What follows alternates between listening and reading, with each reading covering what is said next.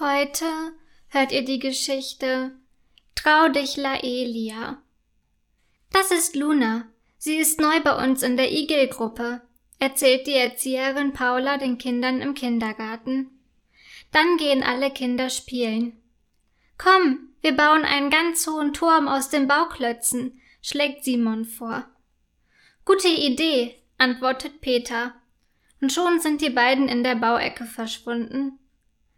Lass uns zusammen mit den Puppen spielen, meint Luisa. Tina und Sarah nicken.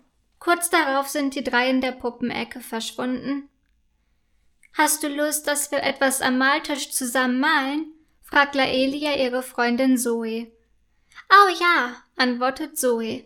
Und schon sitzen sie an Maltisch und malen hübsche Bilder.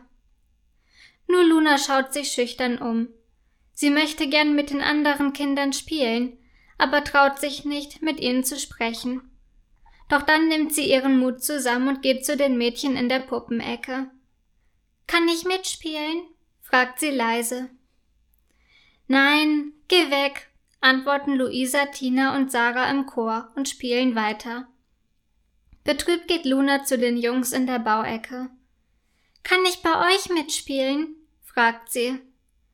Nein, wir möchten lieber alleine spielen, antworten Simon und Peter. Traurig setzt sich Luna auf eine kleine Bank neben dem Bücherregal und schaut sich ein Bilderbuch an. Laelia hat Luna vom Maltisch aus beobachtet. Irgendwie tut mir Luna leid. Vielleicht sollten wir sie fragen, ob sie mit uns malen möchte, meint Laelia zu Zoe. Nein, ich möchte lieber mit dir alleine malen, entgegnet Zoe und konzentriert sich wieder auf ihr Bild. Laelia überlegt, ob sie Luna einfach trotzdem fragen soll, ob sie mit an den Maltisch kommen möchte. Aber das traut sie sich nicht. Schließlich möchte sie nicht, dass Zoe ärgerlich auf sie wird. Zu Hause beim Mittagessen hat Laelia keinen Hunger. Betrübt stochert sie mit der Gabel im Essen herum.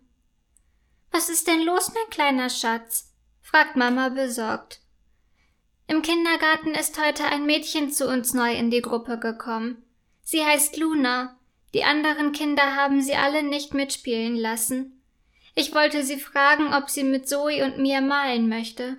Aber Zoe wollte das nicht. Und ich habe mich einfach nicht getraut, Luna trotzdem zu fragen, ob sie mit uns malen möchte. Mir tut Luna so leid, weil sie den ganzen Tag alleine spielen musste.